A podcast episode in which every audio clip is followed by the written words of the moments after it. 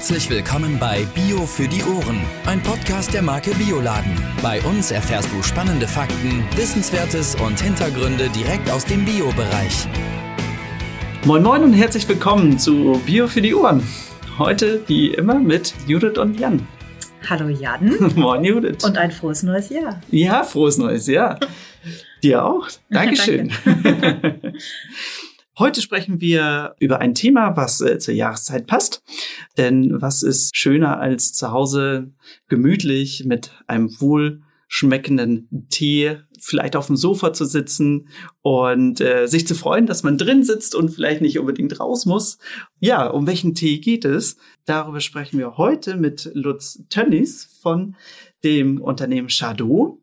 Moin Lutz. Moin, moin, aus Bremen. moin nach Bremen. Schön. Und äh, genau, vielleicht ähm, kurz zu Shadow. Ihr ähm, seid ja ein Bio-Tee-Pionier seit 1993.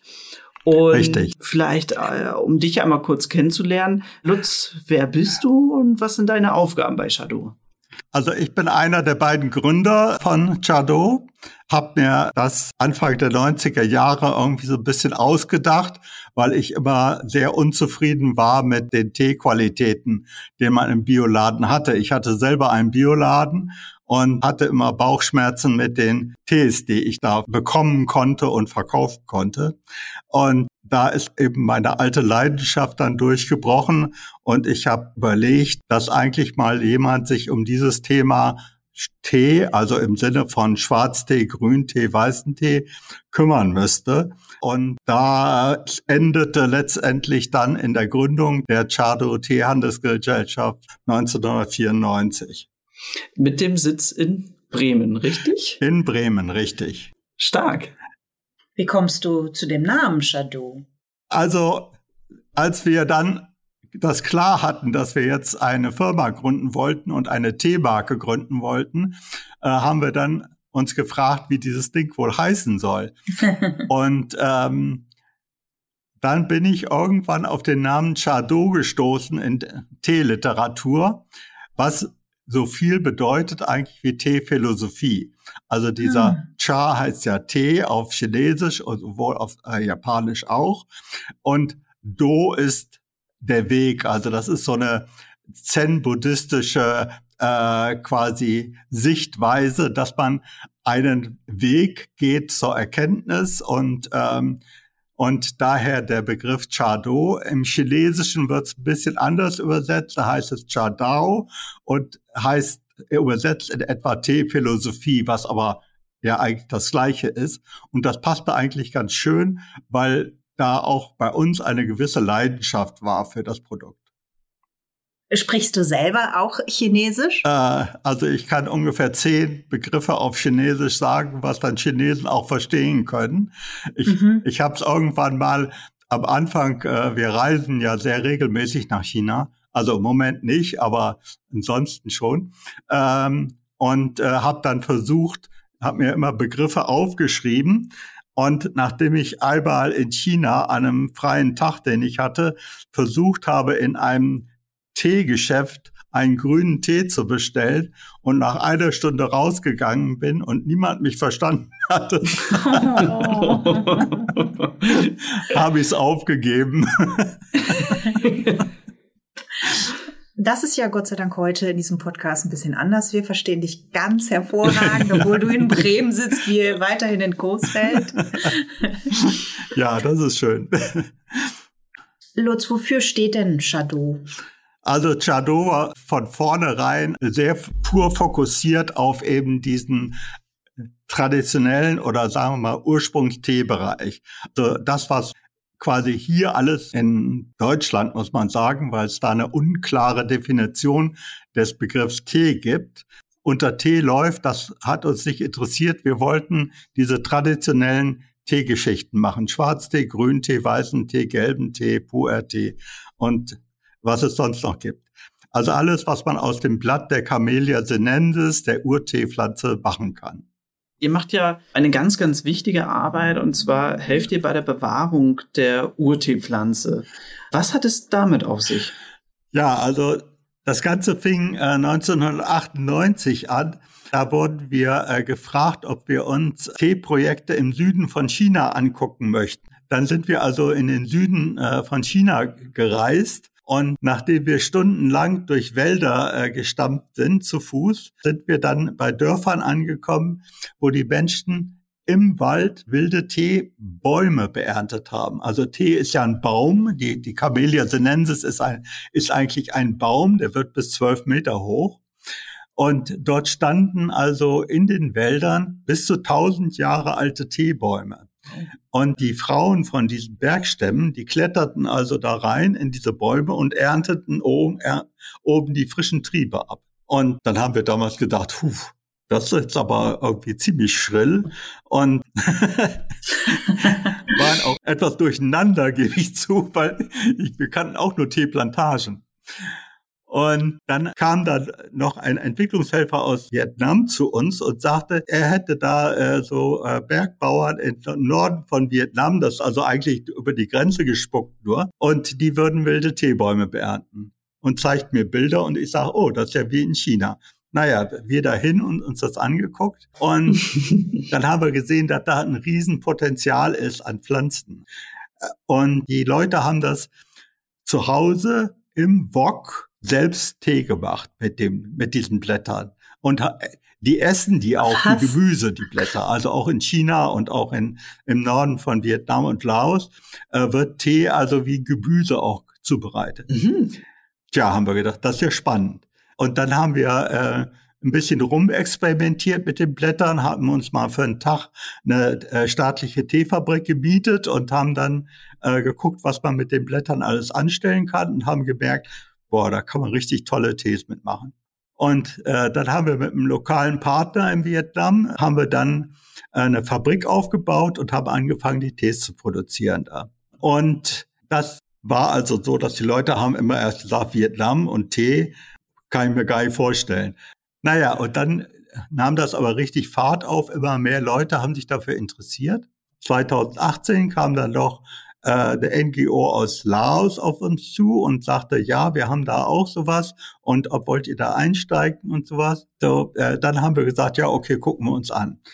Und inzwischen ist das eigentlich, äh, ist das äh, verkaufen wir, wir kaufen also in Vietnam äh, jährlich fast 500 Tonnen frische Blätter von den Bergstämmen ein und verarbeiten sie zu Tee. In Laos sind wir jetzt auch schon bei 300 Tonnen oder irgendwie sowas.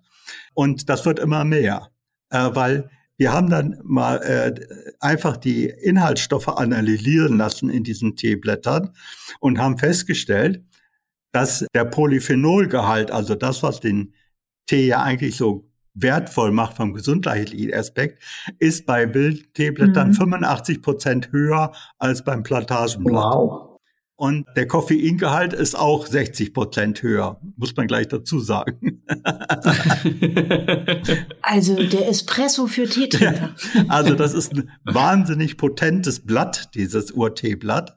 Äh, und dann haben wir angefangen zu überlegen, wie man das richtig vermarkten kann. Das hat sehr lange gedauert, muss wir zugeben, äh, bis das Klick gemacht hat quasi im Markt. Und jetzt ist es so, dass also die Wildtees äh, bei uns eigentlich inzwischen der dominierende Umsatzfaktor in der Teemarke sind. Mhm. Äh, weil die sind einfach geschmacklich toll, also sind ja alle sehr schwer, sehr malzig, aber überhaupt nicht mhm. adstringiert, also nicht bitter. Ja? Und die Grüntees sind also extrem wuchtig. Äh, also das sind total tolle Tees. Das äh, macht uns also, gebe ich auch zu, einen enormen Spaß, mit diesen tollen Blättern rumzuexperimentieren und uns immer wieder neue Sachen auszudenken. Also wir haben ja auch, machen wir aus den Blättern auch diesen Curly Black, der sieht aus wie ein Gunpowder, aber ist ein roter Tee, also ein Schwarztee. äh, oder eben diesen. Banana Black in Bananenblättern fermentiert. Und dann machen wir auch verschiedene Varianten quasi mit ein bisschen Oxidation, mit ein bisschen Fermentation und also ist herrlich zum Experimentieren. Gut, dass wir drüber sprechen, Mensch. Das Ja. äh, klingt so spannend. Wir sind ja jetzt schon voll im Thema drin. Lass uns doch nochmal über euer Projekt der UT-Pflanze sprechen und nochmal genau sagen, aus welcher Region bezieht ihr diese Pflanzen? Also die beiden Anfangsursprünge waren Indien und China. Dann haben wir noch ein Projekt in Tansania angefangen, Mhm. weil das geschmacklich einen ganz anderen Charakter hat. Und das nächste Projekt war dann Vietnam. Das war etwas ganz Neues, äh, weil Vietnam war Wildsammlung. Das war keine Plantagen, sondern das war, sind Bergstämme, die in den Regenwäldern quasi wilde Teepflanzen beernten. Ah, okay. Wir haben hier diese, ähm, ich bitte jetzt nicht, herkömmlichen, nenne ich es Ja. jetzt mal, Jasmin und Earl Grey, was man eigentlich Mhm. so kennt, ne?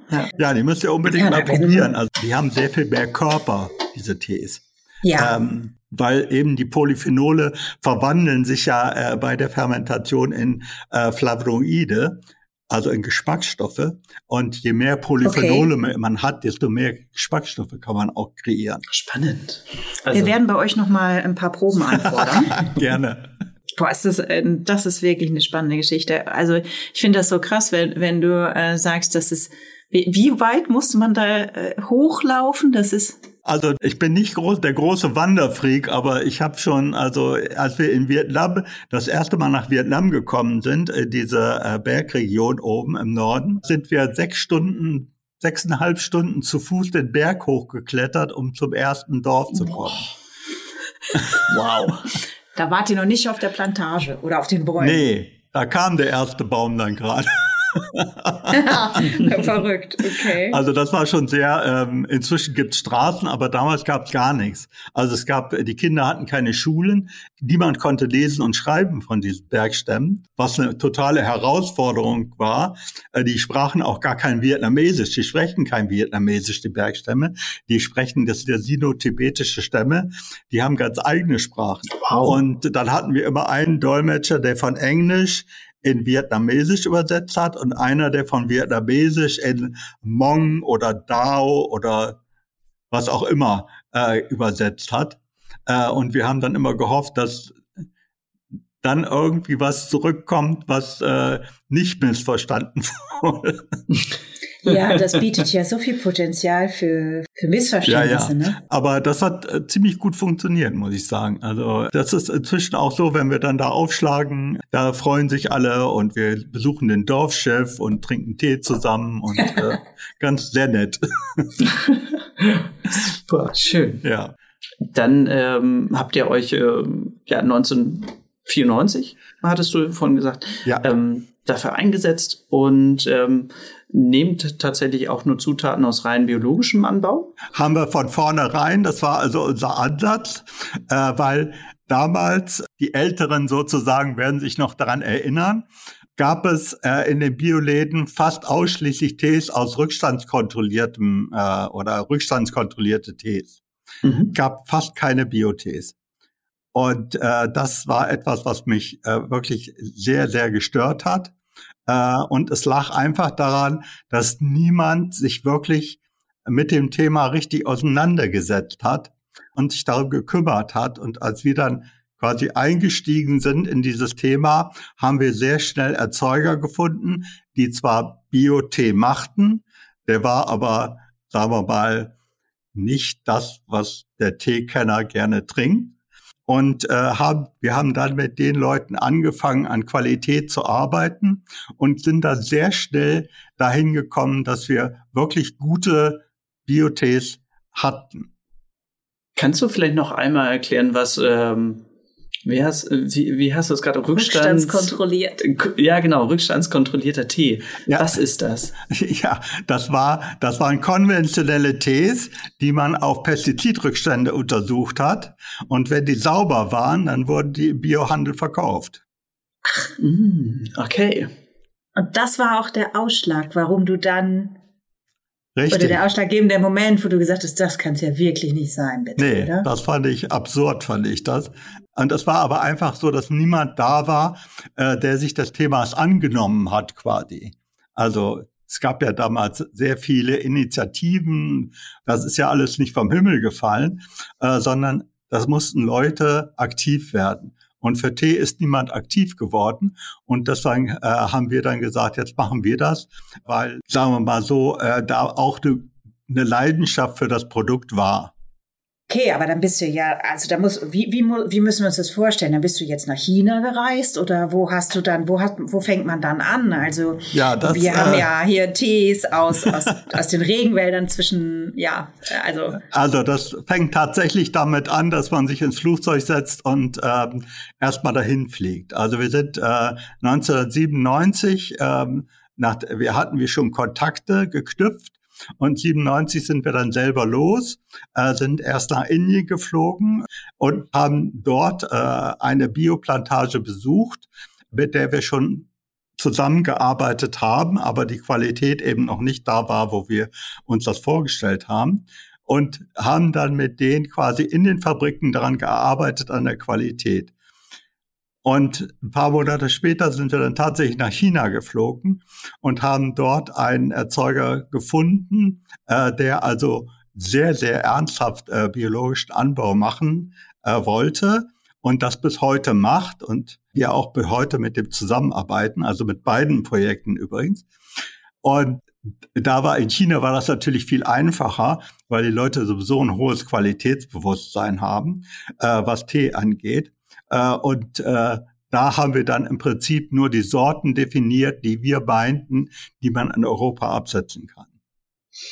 Und dann habt ihr euch praktisch ähm, darauf geeinigt, dass ihr das weiter ausbaut und eure Beziehung pflegt? Ja, also wir haben dann, äh, wir sind dann auch sehr schnell in den Rohwarenhandel gekommen und äh, haben dann angefangen, also das ging alles äh, holter die Polter so ein bisschen, muss man ehrlich sagen. Äh, wir waren eine kleine Teemarke und auf einmal haben wir containerweise Tee quasi in, um die Welt geschickt. Also wir haben dann äh, sehr schnell nach England exportiert, in die USA exportiert. Und das war äh, eine ziemliche Herausforderung. Also es war so von 0 auf 2000 oder so kam uns das manchmal vor. Aber es hat gut geklappt. Also wenn das so schnell geht, wie über was reden wir denn bei dem Anbau von Tee? Also äh, da, wie schnell? An, der Anbau ja. ist kein Problem gewesen, weil Teeplantagen, also in Indien zum Beispiel die Teeplantage, die hat sowieso ein paar hundert Tonnen im Jahr produziert. Und äh, auch in China das Projekt, das hatte äh, nach der Umstellphase quasi äh, haben die 600 Tonnen Tee produziert. 600 Tonnen Tee, ich meine, wie viele Container sind das? 600, äh, das äh, 100 Container. Hamburger Hafenstelle, Bremer Hafen, Bremen, Bremen Hafen. Stelle ich mir jetzt gerade vor, Wahnsinn. Das ist ja schon naja, was Besonderes. Das ist, äh, aber das ist, Rohwarengeschäft ist so. Äh, also wir machen das äh, inzwischen fast 30 Jahre. Wir handeln im Jahr ungefähr 150 bis 180 Container Tee. Wow. Kannst du sagen, was den Geschmack der geografischen Lage ausmacht? Ja, die haben alle ihren eigenen Charakter. Also die Böden sind erstmal ganz anders. Also in Indien hat man äh, sehr schwarze, humusreiche Erde in den Bioplantagen. In China hat man eine sehr rote, mineralische Erde. Auch in Afrika hat man sehr rote mineralische Erde, also noch mineralischer als die in China. Äh, und das hat natürlich eine Auswirkung. Das kennen wir vom Weinbau ja auch äh, dass mhm. äh, Schieferböden äh, einen anderen Charakter haben als Sandböden, sandige Böden oder irgendwie sowas. Ne? Mhm. Und äh, das ist beim Tee auch nicht anders.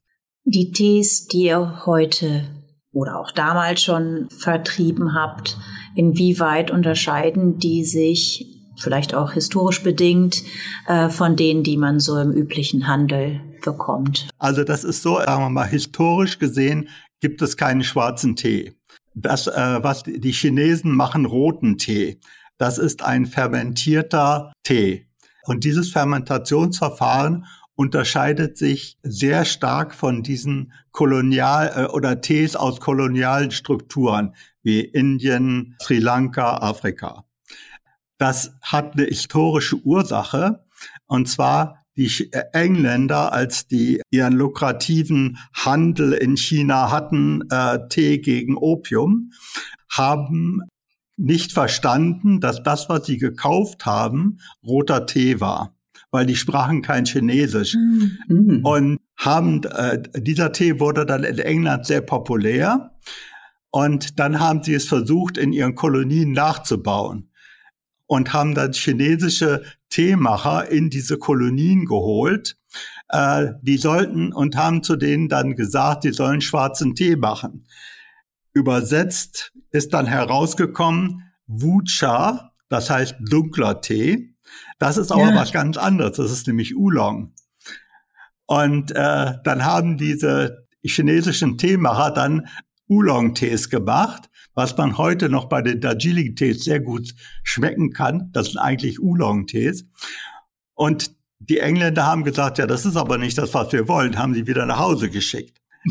Und dann haben die selber versucht und haben gemerkt, dass wenn man den Tee quasi der, der Luft aussetzt, also den, nach dem Rollen, äh, wenn man die Blätter, die Zellen aufgebrochen hat von den Teeblättern, mhm. dann fängt der an zu oxidieren mit der Luft, mit dem Sauerstoff in der Luft.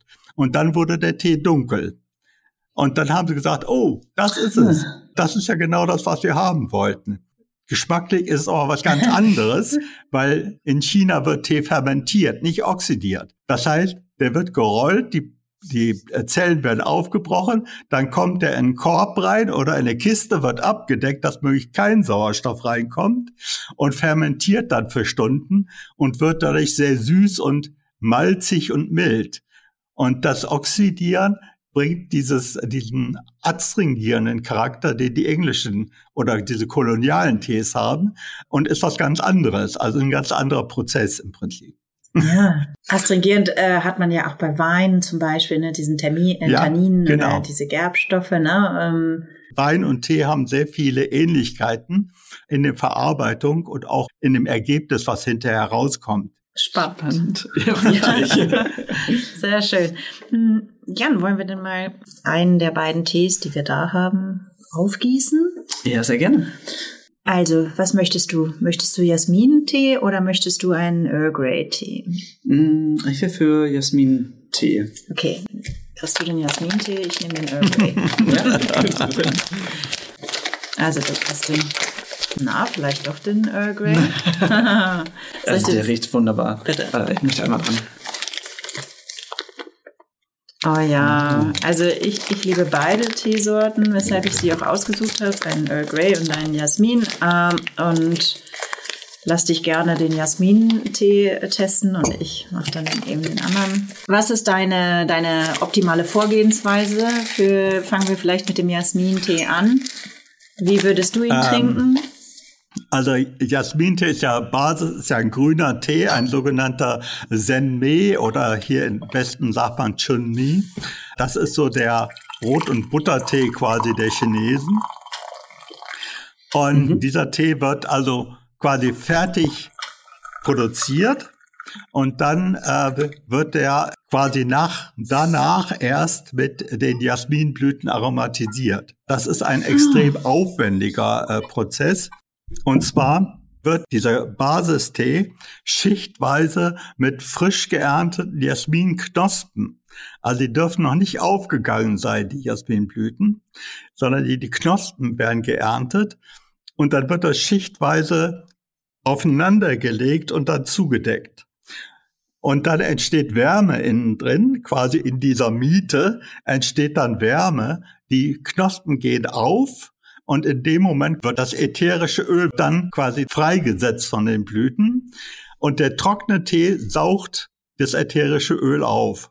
Was für ein interessanter Prozess. Wow. Wie kommt man denn bitte auf sowas? Das ist ein jahrhundertealter äh, chinesischer Prozess. Und wir machen das auch sehr, sehr traditionell. Also wir haben äh, das Teeprojekt selber ist in Yangshi.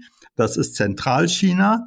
Und wir haben in Süden in der Provinz Guangxi äh, haben wir äh, ein Projekt, wo wir biologisch Jasminblüten anbauen. Weil Jasminblüten ist ein ziemliches Problem, äh, weil die werden im konventionellen Anbau absolut totgespritzt, weil durch den starken Duft zieht das natürlich Insekten an und äh, mhm. um dem einigermaßen Herr zu werden, wird in riesigen Monokulturen Blüten erzeugt, äh, wird dann also gespritzt bis zum Abwinken. Also das ist wirklich gruselig. Ne? Und eine der größten Herausforderungen in China war es, einen Erzeuger zu finden, der bereit war, Bio-Jasminblüten zu machen.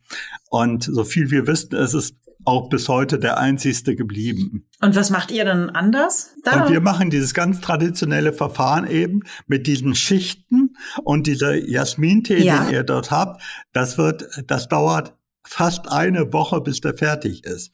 Das wird immer wieder wiederholt. Also auf ein Kilo trockenen Tee kommen 1,2 Kilo frische Jasminknospen, um den oh. zu aromatisieren. Das ist extrem aufwendig, aber das Ergebnis ist, ist dann wirklich auch toll. das muss man echt sagen. Die Düfte verteilen sich hier um die Wette. Also, ja. Ist so, oder? Also ich finde, der Earl Grey riecht ja auch ganz, ganz fein und schön, aber der Jasmintee mh, hm, schlängelt sich ja auch noch so durch die, durch die Luft, ja, obwohl er sehr nah beim Jan steht. Ganz tolle. Also ich bin ein großer Tee-Fan. Ich glaube Jan auch. Ne? Ja. Ähm, ja. Ja. ja, das ist, das ist schon, schon sehr, wenn man so die Hintergründe mal erzählt, dann merken die meisten Menschen erstmal, wow, was für ein Aufwand wird betrieben, um dieses, die, damit ich diese Tasse Tee trinken kann. Da äh, sind wir im Prinzip auch direkt beim Thema, wie biologischer Anbau in der Region funktioniert. Vielleicht kannst du da noch ein bisschen was ja, sagen. Ja, das ist, ähm, also in, in China war das sicherlich die größte Herausforderung für uns. Durch die Revolution und danach die Kulturrevolution äh, und diese sehr starke Fokussierung auf sehr konventionelle Landwirtschaftspraktiken, was vielleicht auch so erstmal äh, Sinn gemacht hat für die Chinesen, um das Volk überhaupt ernähren zu können, äh, sind traditionelle Anbaumethoden fast komplett vergessen in China. Das war, war mhm. da, wir haben da okay. wirklich also uns den Mund fusselig geredet und haben dann irgendwann sehr deutsch, muss man dazu sagen, gesagt, so, jetzt Feierabend, jetzt kommen wir mit einem landwirtschaftlichen Berater und der zeigt euch, wie man Kompost macht und wie man äh, den Boden ordentlich pflegt und dass ihr auch vernünftige Ernten habt und wie nett. so. Hm.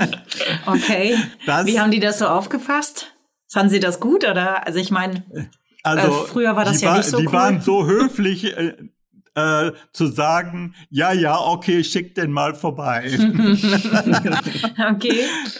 Zum Glück hat es, hat es wirklich, war das die Initialzündung und die haben sich dann wirklich da auch hintergeklemmt, weil was dann passiert ist, nämlich die haben einfach die Büsche immer beerntet und ich habe immer sehr freundlich gesagt, wenn du das jetzt ein paar Jahre machst, dann stirbt der Busch irgendwann, weil es gibt keine Photosynthese mehr, wenn du die Blätter alle abknippst. Und glücklicherweise ist es in dem Jahr dann auch tatsächlich passiert, dass die Büsche angefangen haben, reihenweise abzusterben.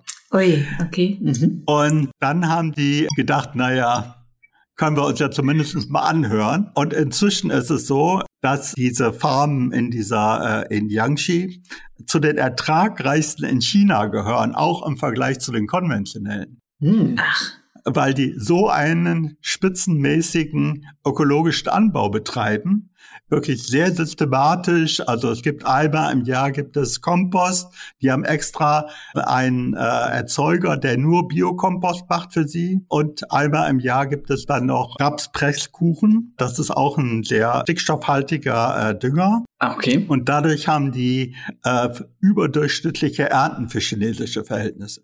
Spannend. Es ist ja nicht alleine nur die ökologische Herstellung, sondern auch, ich muss jetzt eben schauen, wie das Siegel heißt. Ihr seid Fairtrade-Standards unterlegen, nämlich die World Trade Organization. Ne? Ja. Was zeichnet euch da aus? Was? Also das war von uns eine der Grundvoraussetzungen gleich am zu Anfang, dass wir gesagt haben, wir wollen immer Verhältnisse auf Augenhöhe haben mit den Produzenten. Und als äh, dann 2000 die FLO Fairtrade-Geschichte kam, haben wir dann die Projekte, die wir damals hatten, alle sofort zertifizieren lassen. Sogar das Projekt in China, was also sehr schwierig war, äh, das äh, FLO zu vermitteln, dass man auch in China äh, den Bauern vielleicht helfen müsste. Mhm. Und äh, dann, wir hatten das erste Fairtrade China Projekt und auch das erste Fairtrade Projekt in Vietnam. Sind dann immer weitergegangen eigentlich, ähm, sind jetzt selber äh, WFTO zertifiziert. Das ist ein Verband, der eigentlich weniger bekannt ist. Das ist zwar auf unseren Tüten, seht ihr dieses Logo drauf, mhm. da steht Guaranteed Fairtrade. Mhm. Da wird anders als bei FLO Fairtrade ist es so, werden ja nur die Bauern zertifiziert. Was hinterher kommt, interessiert kein Mensch. Und diese WFTO zertifiziert die ganze Lieferkette bis zum Ende, okay. wenn das Logo drauf ist. Das heißt, auch wir als Firma werden zertifiziert und es wird auch sichergestellt, dass wir eben unsere Angestellten äh, vernünftig behandeln, vernünftig bezahlen äh, und es ja keine Diskriminierung gibt die, durch die ganze Lieferkette. Und das war eigentlich das, was wir auch gerne wollten. Also, weil es gibt in dieser Ethik-Zertifizierungsding, das wird langsam ein bisschen sehr schwierig, weil da auch jetzt von der konventionellen Seite so ein paar Logos sind, wo die ganze Verantwortung einfach auf den Erzeuger gelegt wird, nach dem Motto, wenn du das nach unseren Regularien machst, dann darfst du uns beliefern.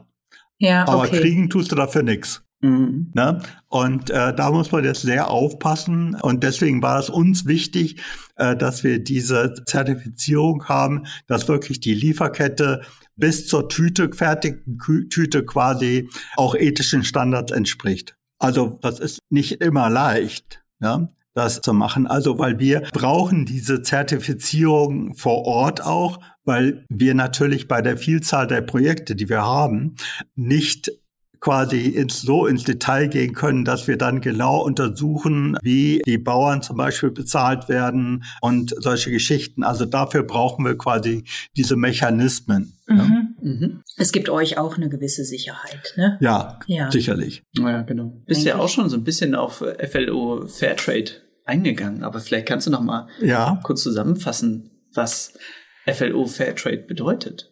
Also FLO Fairtrade war, der Ansatz war der, dass der Erzeuger quasi ein Premium auf den Tee bekommt. Also zum Beispiel ist es so, wir machen ja 90 Prozent Blatttees und auf diese Blatttees gibt es 1,10 Dollar Fairtrade Premium. Und der Erzeuger muss, also das ist die, die Strukturen sind ja bei uns meistens kleinbäuerlich. Das heißt, es gibt ganz viele Kleinbauern, die quasi an eine zentrale Fabrik liefern.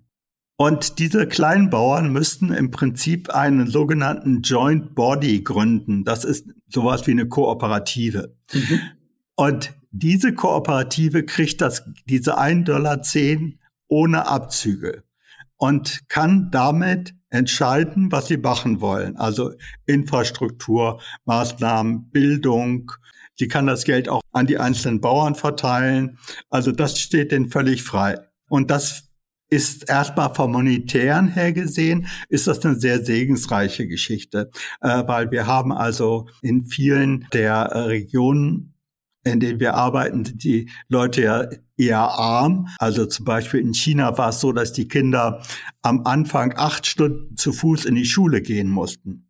Wow.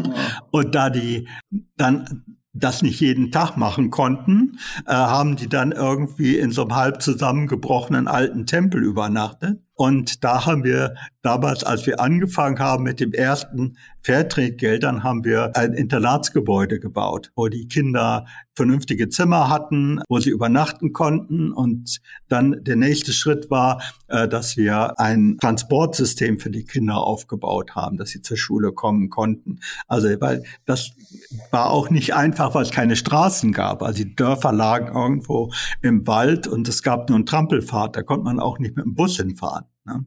Also da haben die Leute dann Brücken gebaut, Straßen gebaut und solche Geschichten. Also da stehe ich auch hundertprozentig zu und wir machen das also bis heute so, dass wir auch für die FFL-Zertifizierten, also Fair for Life ist ja diese EMO-Zertifizierung, mhm.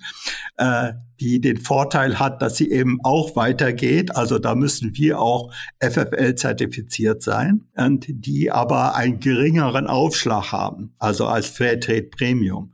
Und auch da zahlen wir 1,10 Dollar, um das ganz einfach, weil wir sehen, dass man kann mit fünf Prozent oder sowas das äh, nicht richtig was bewegen. Und Gott sei Dank ist es so, dass wir also Kunden auch haben, die bereit sind, das zu zahlen. Ja, Oh, das berührt mich. Äh, ich mag's, ich mag das, ich finde das toll. Ja, wenn sich Menschen da so einsetzen. Also eine sehr schöne Geschichte, sehr schönes Erlebnis. Ja, wow.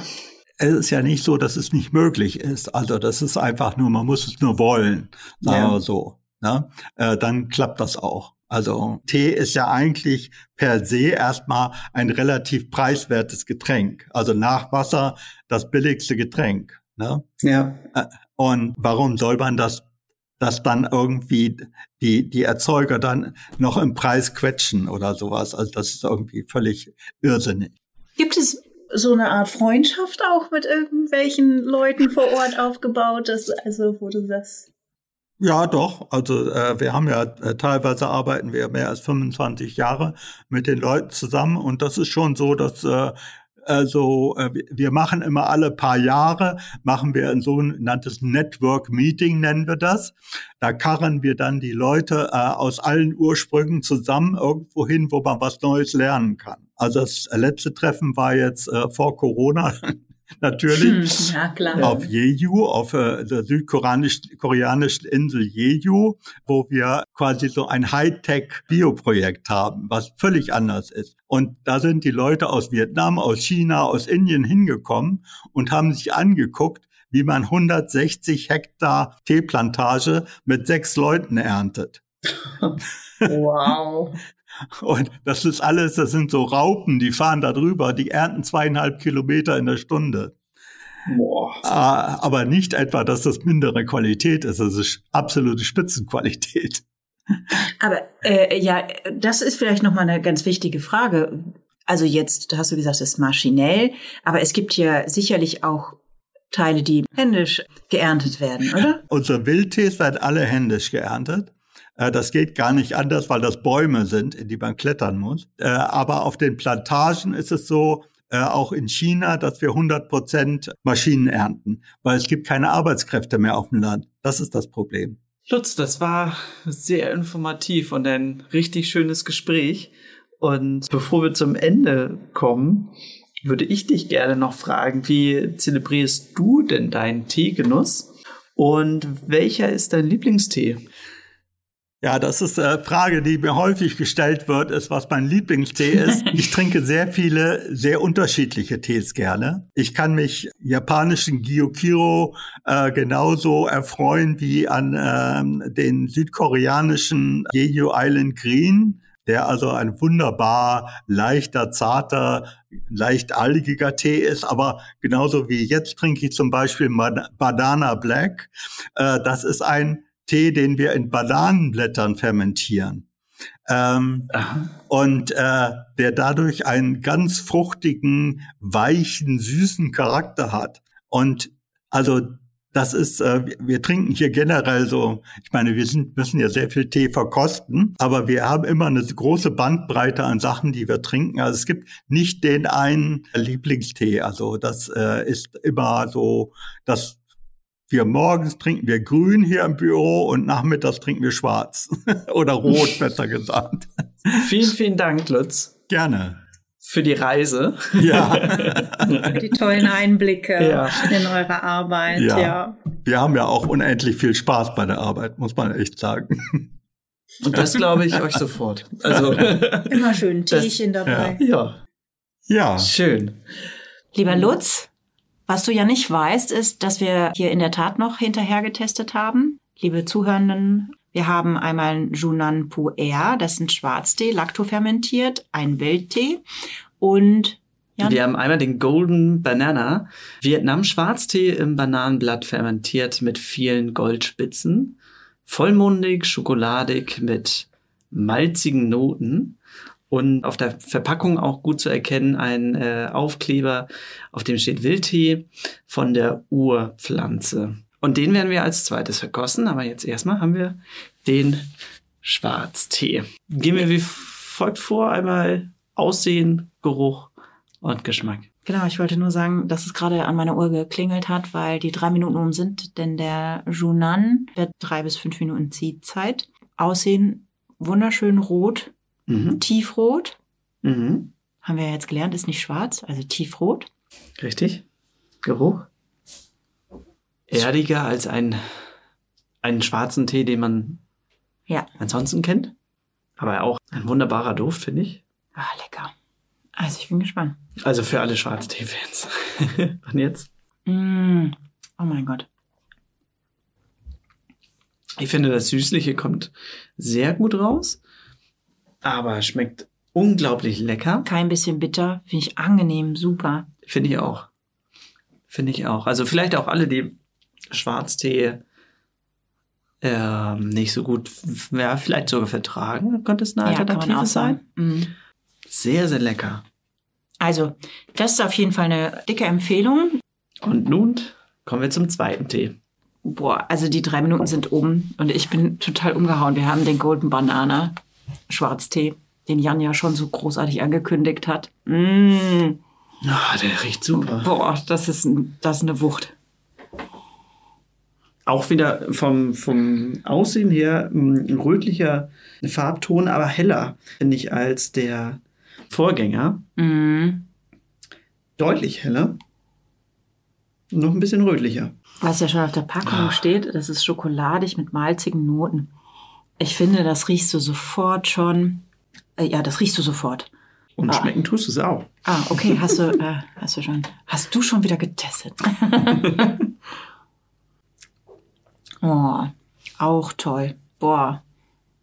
Oh, das ist mal eine schöne Abwechslung. Gerade bei Schwarztee. Dass du halt mal ein bisschen Varianz drin hast. Das Schokoladige kannst du sofort, kannst du sofort schmecken. Auch das Malzige. Ich bin eher so der Schokoladentyp, Jan.